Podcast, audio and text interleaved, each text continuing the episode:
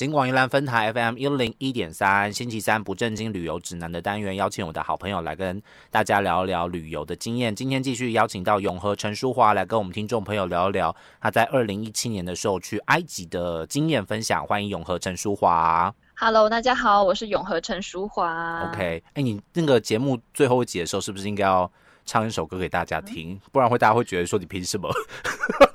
你凭什么叫永和证书啊这样子 我一定要再次强调，我是歌迷，歌迷的身份。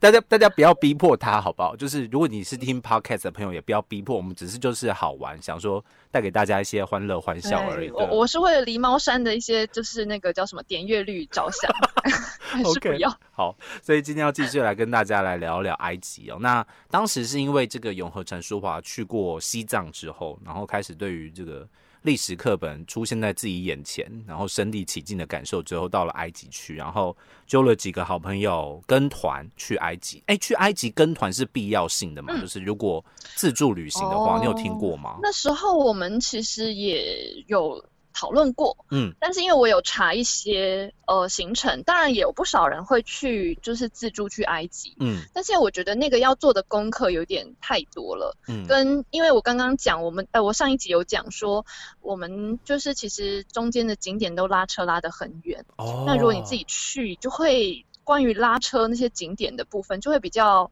呃麻烦，因为你要自己找。那如果自助，嗯如果你不去比较远的那些点，你可能都只能够在开罗哦的一些重要景点逛，，OK，那会就会觉得好像有点可惜。不然一拉车的话迷路就完蛋了，就是就是对啊，三五对啊，天的时然后。还要去找，然后你又觉得那边你也不是那么的熟，嗯嗯，所以后来才想说，那跟团还是最方便的。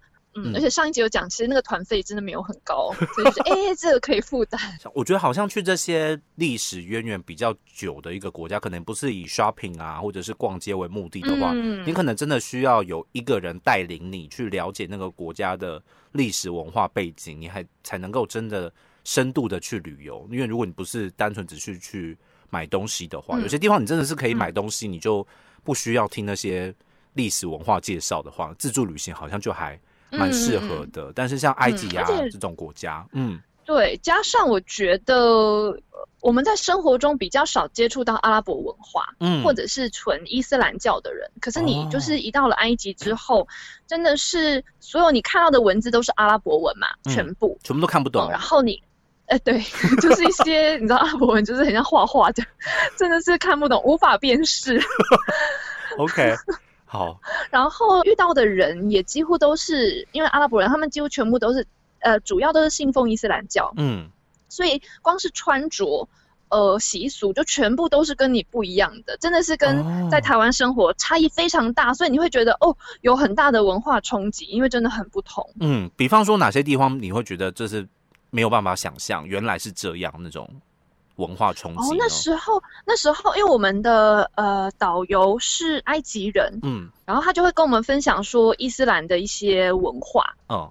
然后他就因为他们就会分享说他们呃读可兰经啊或者可兰经的一些内容，然后一些他们的生活的部分，嗯。我就觉得说哦，我都没有想过，就是可能阿拉伯阿拉伯人的生活是这个样子。哦。还有就是我们都知道说呃就是伊斯兰教他们是不吃猪肉的嘛，对，没错，然后我还记得说，导游就跟我们分享说，其实他们在《可兰经》里面好像就有写到这个部分，嗯。就是为什么不吃猪肉。然后《可兰经》里面写的内容就是有一个很妙，他说因为猪啊是不会抬头的生物，嗯。哦，不会抬头猪好，像脖子好像是脖子很短还是什么，嗯。就反正就是猪不会抬头，猪都是低头吃东西，嗯。所以那个感觉给人家的语义就是不太好，就是你都没有办法可能昂首阔步的抬头。哦啊，对对对对对，就它会有一些语义在里面这样。是然后当然还有介绍猪的可能一些呃会有比较多寄生虫啊或什么什么的，所以他就会告诫大家就是不要吃猪肉这样。OK，好，所以在当地是找不到任何猪肉料理的嘛，对不对？就你们的完全嗯，然后我们还去过当地的麦当劳，还硬要哦看有没有什么 猪肉的汉堡，非常无聊，但是没有。哦，那边麦当劳是没有卖猪肉汉堡的，酷哎、对，酷哎、哎、那因为我们就是也只能看那个图啦，因为那个哦文字也是看看不看不太懂，看起来是没有猪肉汉堡。OK，看起来就是麦当劳也是还蛮融入当地文化的。哎，那我有个问题，为什么会有非洲猪瘟呐？他们又不吃猪，那怎么会有非洲猪瘟？好奇怪哦。你这个问题问的很好。对呀。但是我觉得不吃猪跟不养猪，或是没有猪，好像是两回事。说的也是。会不会其实就是还是有猪，只是他们单纯是他们不吃猪肉。OK，好。所以所以在当地要找到猪肉料理的。比例是蛮低的，几乎不可能。OK，几乎是不可能，因为当地几乎都是伊斯兰教。嗯，OK，所有的女生也几乎都是会包头的，OK，就是会包面纱这样。嗯，所以你都看不到他们的发型或者是什么比较特别的妆容这样子。嗯，而且他，哎，我后来才知道，就是那时候导游跟我们讲，就是有分，呃，你可以去看他们的外表，就知道说这个他来自的国家是不是比较偏保守的。嗯，越保守的国家包的越多。OK，他说，譬如说，埃及是一个相对来说比较开放的国家，嗯，跟可能有一些阿拉伯国家来说，就中东那边可能他们又更保守一点，对。但是啊，但是因为埃及比较靠近可能欧洲啊，有港口什么，所以他们其实算是比较开放一些的，所以他们的女生，呃，可能他们的头巾都是比较漂亮的、亮丽的那一种。哦。然后，嗯，他们头巾算蛮漂亮的哦，嗯，然后都可以露脸，都没有问题啊，只是要包头巾，因为头巾是要把头发盖住，OK。好，嗯，但是他说，如果你看到有一些是那种包可能全黑的，嗯，或者是说只露眼睛的，那他可能就来自比较呃保守一点的阿拉伯国家，嗯，OK，这是有这样的差别，差别这样子哦，所以文化那个还是会有一些影响到这样子，嗯嗯，对对，不过他们的身呃衣服都是穿。比较一般的啦，就是一般我们可能会穿的可能牛仔裤啊，或者 T 恤这样，只是说单纯就是有包那个头巾而已。哦，所以下半身就是身上穿的衣服和裤子、鞋子都还是我们所了解到那种相对很休闲的穿着这样子。嗯嗯嗯啊，但是他们可能有些地方还是不会要露出肌肤啦，比如说去清真寺的时候，可能都还是要全身都。包起来，像我们那个时候，我们那时候就是还要去借他那个那个袍子，就他那边都有袍子可以租租借，因为我们不是呃信奉伊斯兰教嘛，所以我们不会有那个头巾。嗯，对。然后我们本我本来是想说没关系，我们有带那个丝巾把头围起来就好。可是因为我们那时候其实是有穿短袖的，哦，所以可能还是要直接把袍子套上去，还是不适合这样，就是都不要，嗯，都是变成全部都不要露出来。哦，OK，好，这个我就是常常讲，你要入境随俗，你知道吗？不要去。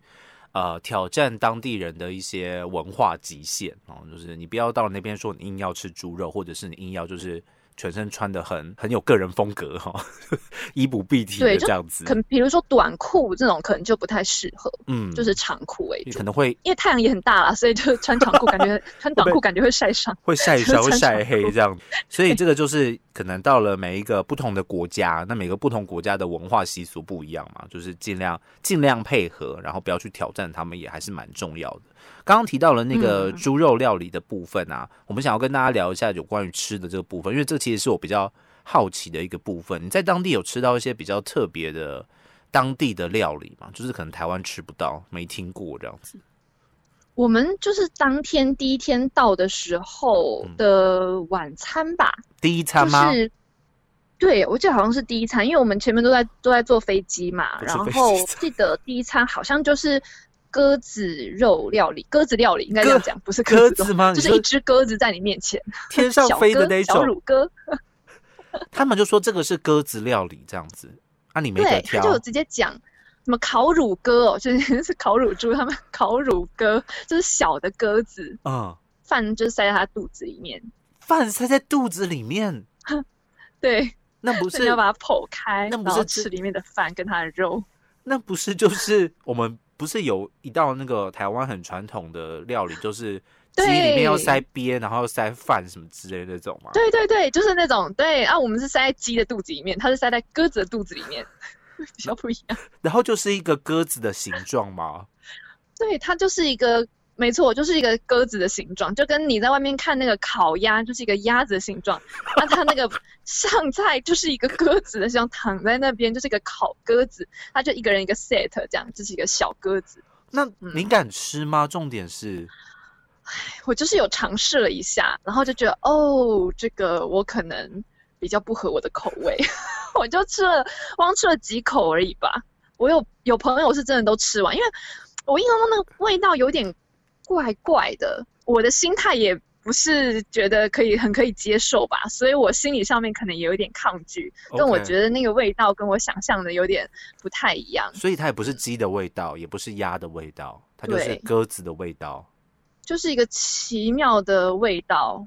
嗯，很难形容，就是你没有尝过那种味道，但我觉得也没有到好吃，不是到很美味的那种 那种味道，我自己觉得啦。但你不能说它不好吃嘛，因为可能就是因为它的它的那个形体会让大家有一点戒慎惶恐这样子。，对对，但好像就是当地的可能特色料理吧。嗯，OK。所以到埃及，你们只有那一餐吃到鸽子吗？还是你们其他餐都还是有遇到鸽子料理？只有那一餐，哦。但是因为我们其实因为跟团啊，嗯。很多时候他都是帮你安排好的。呃，上一集有讲说，我们那时候其实是有有坐游轮，游轮哦但游轮大概三天左右吧。哦。嗯，所以其实三餐都是在游轮上面吃的。哦。那游轮就是吃 buffet，哦，把费你就可以挑 buffet，对对对，就挑我想吃的，就是任你夹。哦。OK，那个可能嗯就稍微自由一点，可能还是有鸽子，只是 你不会去夹鸽子，这样就对了啦。对，就会夹一些我看过的东西。OK，好，所以他们当地是有烤鸽子这样子的一种一种食物存在，哈，在台湾可能应该蛮不好找吧，哈，就算有的话，至少我没听过了，哈，这个东西就烤乳鸽嗯之类的，可能对，可能那种烤小鸡可能有，烤乳鸽真的，嗯，我也是有点戒慎惶恐这样子，它不要露出那个形体，我可能都还可以接受，但是露出那个对它形体，形形体是蛮明显的，对啊，当然烤的看起来就是金黄金黄啊，很酥脆的样子，只是说那个形体有点太，哦，让人印象深刻，无法下刀。OK，好，所以这可能是当地比较特别的一个食物。还有什么比较特别？比方说什么饮料啊，或者是水果之类的东西吗？他们那边有没有水果啊有水果会卖嗯西瓜啊，哦西瓜是蛮多的。？OK，嗯，因为西瓜可能很适合在，因为西瓜在沙地嘛，然后日照充足的地方都很适合生长，所以他们有时候路边就会卖西瓜。哦然哦后水果其实苹果啊什么的，就是也都还蛮多的，就是路边也都有那种蔬果摊、水果店。所以不是说什么沙漠地形没办法种之吃类的。嗯，也没有诶、嗯嗯，因为我觉得就是尼罗河的两侧，只要尼罗河流过的地方，其实那边都是可以种植东西的，因为有足够的水源。嗯所以那边其实，呃，为什么埃及它那个文化会发展，是因为它就是有尼罗河流过嘛，所以有嗯水源，然后呃有绿地，嗯所以可以种植很多的农作物，所以就、哦就是文明就这样发展。是嗯，就是你会很强烈的感受到，哦，尼罗河对他们来说真的很重要，嗯就是影响埃及非常非常的多。OK 好，所以还是有水果。那有什么比较特别的，比方说饮料之类的东西吗？嗯哎，好像都差不多，但埃及我觉得特色就是他们吃的东西非常的甜吧，甜吗就是？甜点非常甜点非常的甜，然后甜点的种类也蛮多的，因为我们就是在哦那个游轮上面就有各种各式各样非常花俏的甜点可以去选择，蛋糕就甜点都样，对对对，就蛋糕，然后长得都是十分的花俏，以及非常之甜，就他们都喜欢吃很甜的东西。对，然后其他的东西大概他们就是会吃饼吧，饼是那种烤饼呃，像内蒙古会有呃烤饼或这种馕，就是印度料理不是也会有那种烤饼吗？对就是他们也会吃烤饼。就是几乎你都可以看得到烤饼，那烤饼就会沾一些生菜或者是沙拉，就那边的沙拉跟那什么奶酪种类是蛮多的，哦，奶酪就是乳制品这样子。乳制品，嗯，乳酪什么哦乳制品东西也是蛮多的。那不有那没有什嗯么骆驼奶啦，或者是什么哦其他动物的奶制奶制品这样子，好像没有诶、诶骆驼奶我是没有什么印象诶、没有吃到，不 知道但是。我至少没有喝到，对我至少是没有喝到。我我这样子会不会就是对于埃及的那个刻板印象又太太粗浅这样子？他们并不喝之类的。好了，这是我的我的一个刻板印象，大家不要见怪哈。所以吃的部分可能比较印象深刻就是烤乳鸽哦。那如果对，有有去埃及敢尝试的人的话哦，可以去试试看，然后再来告诉我们是什么样的感觉，因为。那个永和陈淑华就只只能跟大家分享很奇妙的一个味道，我也不知道是多多奇妙这样子。好，这这可能是在吃的部分比较特别的地方。那接下来我们来好好的介绍一下，就是各地的景点好了，有没有哪些景点？像我们大家印象最深刻，我们一定会去看金字塔跟人面狮身像嘛。嗯然后可能还有一嗯些神殿的部分，可能大家会比较好奇的部分。那这个永和陈淑华有没有什么一些印象比较深刻的景点呢？哦我们嗯那个时候其实就是呃，之前有说嘛，我们是先坐到呃坐火车到雅斯文，然后就开始搭呃游轮嗯从上游一直往下。那其实它的那个行程就是几乎都是到一个景点之后，游轮就会停下来，然后就去那边参观那边的神庙跟神殿。嗯，对，那大部分的神庙神殿其实都在呃尼罗河的沿岸，哦，所以其实都还蛮近的啊，甚至是早上看神殿，晚上也可以逛神殿哦。就晚上还蛮多人去逛神殿的，它会打灯，它的打灯是哪一种灯的风？就是打那种单纯的橘、白黄亮、黄色、黄黄灯、黄灯，不是、哦不是那种像夜店那种灯哦，不是那种，是一般的打艺术品的那种灯。哦，OK，就把它打在对上面，然后你可以在里面逛，不会有点可怕之类的，不会很黑什么？不会，因为人很人超多，然后他就是到处打灯，嗯然后就是到处全部都是旅游团这样。哦，那那他那个因为都是遗址，嗯所以其实那些神殿的可能它的屋顶都已经毁损了，所以你可能看到的都是底座或者是柱子或者是墙面，哦他可能就会介跟你介绍说这个是什么房间，然后这个墙面，然后你就看墙面上面的雕刻。嗯，OK，我就是嗯简单介所以其绍一下这实是个蛮。呃，蛮开放式的环境，然后就是还蛮蛮大的，哦，OK，嗯，所以人潮也蛮多，也不用担心人潮蛮蛮多的，因为那个好像都是必去的神殿。但由于哈，我一定要说一下，因为神殿真的太多了，所以我也是忘得差不多。因为在我看来，神殿就都是这样，就柱子很高，然后很多很厉害的雕刻。OK，所以所以神殿的去埃及，如果你喜欢这种古建筑的话，你可能会很兴奋，你可以看到很多你看得出来不同的神殿这样子。但对于就是普罗大众来说的话，你可能会看到比较单一的部分，这样就是你可能会看到神殿、神殿、神殿都是神殿。对，因为每天就是哦，又是这个神殿，哦，又是另外一个神殿，这样所以那就是都都不一样。然后就是感受说，哇，就是不知道怎么盖的，就觉得很厉害。嗯因为那个柱子都是很高诶、大概应该也有个四五公尺高哦。是就是两层楼左右，全部都是有雕刻的，对对对，然后很、哦很高，然后雕刻都雕的很精细，是那你就会想说，天哪，当时到底是怎么去做雕刻的？你就会觉得很不可思议。那导游没有解释吗？不用解释一下，说他要怎么就是抠抠空。嗯、有有解释，就是 其实是因为 当时啊，嗯、因为埃及有经过好几个法老嘛，然后嗯国王，然后最厉害的是拉美西斯二世，所以我们看到的很多神殿其实都是拉美西斯二世那个时候留下来的。哦那，他很厉害的原因是因为他征战了欧亚非三洲，就他嗯到处去征战，嗯所以他就是收了非常非常多的奴隶。那这些奴隶就可以帮他来盖神殿，帮他来盖金字塔跟坟墓。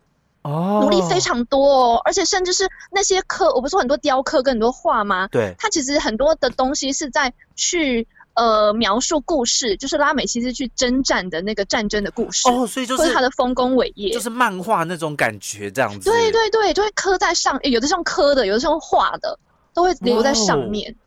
那其实应嗯该蛮精彩的啊，就是你可以看到整个他征战，然后赢了很开心嗯之类的，这样子嗯嗯，其实蛮酷的。然后它有呃不同的地方不同主题，譬如说，如果我是在金字塔里面看到的，嗯可能金字塔里面的的漫画的讲漫画对吗？反正就里面的绘画嗯比较像是神话故事，就是埃及一些传统的神话，比如说最后的审判，大家可能会知道的。对，然后什么伊比努斯，反正就是一些埃及的神。嗯，但如果你是在呃我们讲的那种神殿，就是他那时候专单纯是为了要宣扬他的呃威权去建设的那些东西，嗯那他可能雕刻的内容就是都是偏向他的丰功伟业，或者是哦他呃到底有了多少奴隶。就里面真的还有一些画是他可能就是呃去带了很多奴隶回来的那种画哦。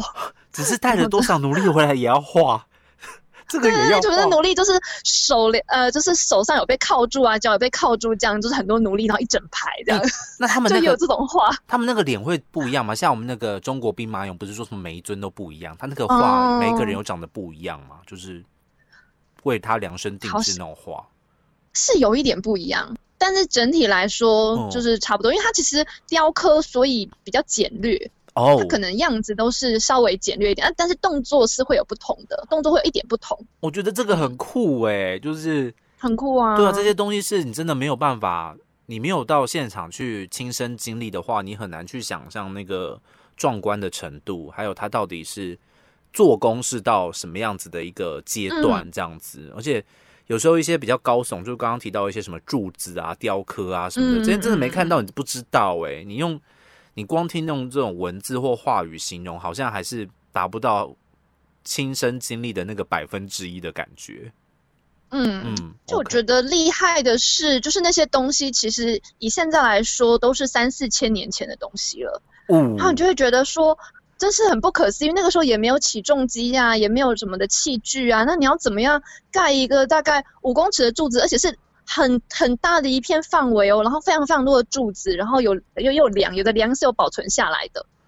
然后上面都有雕刻，就会想说，三三千多年前你要怎么做到这个部分？就他们的工艺技术工艺技术其实是比我们想象当中的还要再先进非常多。嗯，OK，然后有的地方甚至它的颜色是有被保留下来的。嗯，就是因为有的地方它是可能它的天花板是没有全部都崩落的，OK，所以天花板上面是可以看得到颜色的，就是那些是有绘画是有涂颜色，有看到红色啊、蓝色啊，蛮鲜艳的颜色，哦，不是我们想象的那种很无聊的，就是黄色渐层、橘色，没有很很。漂亮，是很漂亮的颜色。那因为哦他们那边就是比较干燥，嗯所以不不潮湿嘛，所以东西也不太容易腐坏，是就是顶多就是风风化，但是所以会有点风化的痕迹，嗯但颜色都是看得到的。OK，所以可能跟大家一嗯般的想象那种很刻板的印象哦，或者是很灰暗、很阴暗啊，然后看不到东西啊，或者是呃，可能在那个雕刻的部分比较粗浅的部分，其实是都是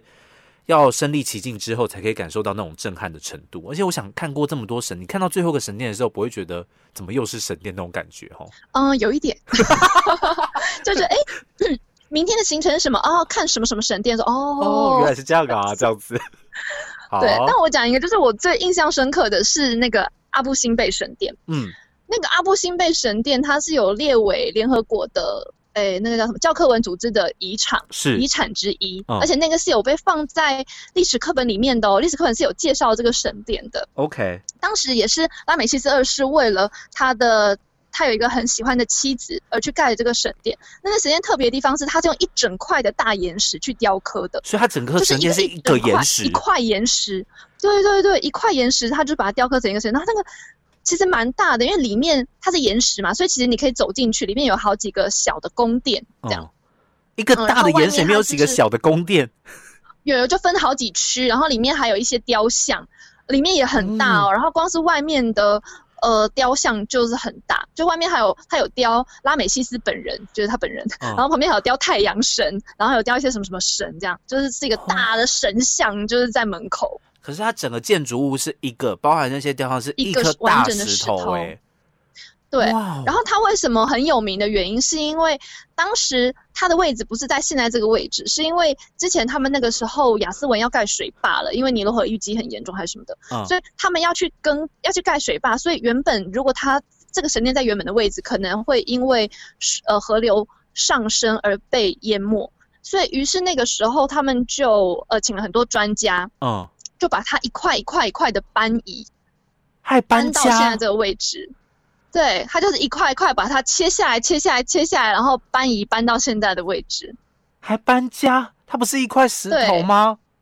就这个很大手术，他们就是用一些器具，然后去去凿，然后就把一块一块块块，然后搬回去原本位置。可是你就是去看的时候，完全看不出来说，哦，它有拆过的痕迹，就是觉得诶都拼的蛮蛮整齐的，就是没有什么太明显的接缝这样。哇，这个真的是很很厉害的工艺技术哎，这个嗯，一大块的石头雕成一个神殿之很大，非常非常大一块的石头。哦所以那个是必去的，就是阿布辛贝神殿。然后那个也是我说拉车要拉大概六七个小时才会到的地方，哦，就是你们，可是都是嗯必去，就是值得一去的地方。就是你可以真的真的惊叹惊叹那个嗯，他们当地的那种工艺技术可以到达这样子的一个程度，这样子。好，所以今天跟大家简单的来介绍一下这个埃及比较特别在饮食方面的文化，还有有关于在神殿的这个部分。虽然神殿很多，可能看到最后大家会有点就是感官疲乏，可是看到真的很 很厉害的，我刚刚提到像这种。就是整整座整座神殿还可以搬家的这种这种东西的时候，还是会不禁惊叹一下这样子。嗯，好是的，OK，好，那呃，我觉得大家可能还很好奇的是一些其他可能，比方说我们提到的一些大家刻板的金字塔啦，或者是木乃伊的部分啊。下一集再请这个永和陈淑华继续来跟我们听众朋友来做介绍。今天再次的感谢我们的永和陈淑华，谢谢大家，下次见喽，拜拜拜